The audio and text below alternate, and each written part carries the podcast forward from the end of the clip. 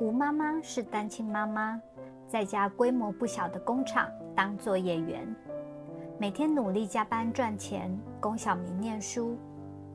小明是位国二中学生，在吴妈妈眼里，小明是位懂事的孩子，没有因为爸爸不在身边就自暴自弃，染上不好的习惯。虽然成绩不是班上前十名，也算中上。吴妈妈和同事聊天，总是不忘炫耀小明的乖巧懂事。这天，吴妈妈一如往常，准备好小明的点心，就出门加班。到公司才知道机器故障，无法工作。心想，早点回家陪孩子做功课也不错。打算给儿子惊喜。到家，妈妈发现家里怎么没开灯？这个时间不是应该在温习功课？莫非身体不舒服睡了？妈妈轻手轻脚开门，发现小孩根本不在家。妈妈着急了，急忙出门找小孩。妈妈去了平时小明会去的地方。都没看到小明，时间也晚了。当吴妈妈疲惫回到家时，发现小明在床上睡着了。这是怎么回事？又不能把睡着的孩子叫起来问。吴妈妈整晚翻来覆去的。此时收音机传来的故事，怎么和小明状况很相似？一大早就接到吴妈妈的咨询电话。昨晚在广播频道分享的故事，说是找征信社帮忙的。听完吴妈妈的案例，给了妈妈建议：针对小明下课时间，观察小明和哪些同学比较亲近。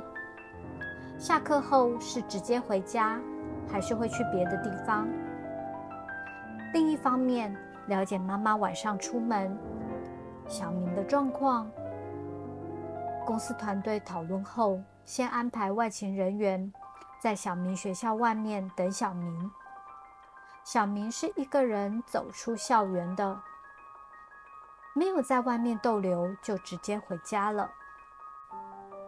晚上，吴妈妈出门加班，小明就跟着出门了，跟着小明到了住家不远的网咖。外勤人员也跟着小明找了位子坐着。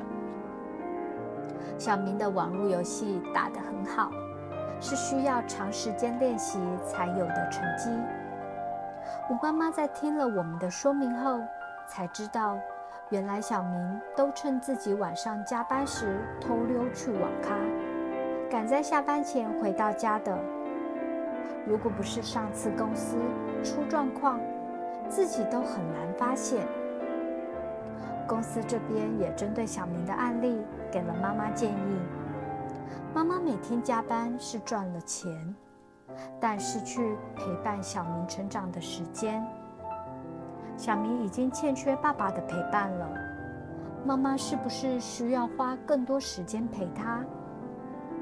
小明既然喜欢玩线上游戏，与其偷跑去外面玩。交到坏朋友，还不如在家玩。吴妈妈听了我们的建议，在工作上做了调整，不再每天加班，也答应小明，只要期中考考进前五名，就让小明买电脑。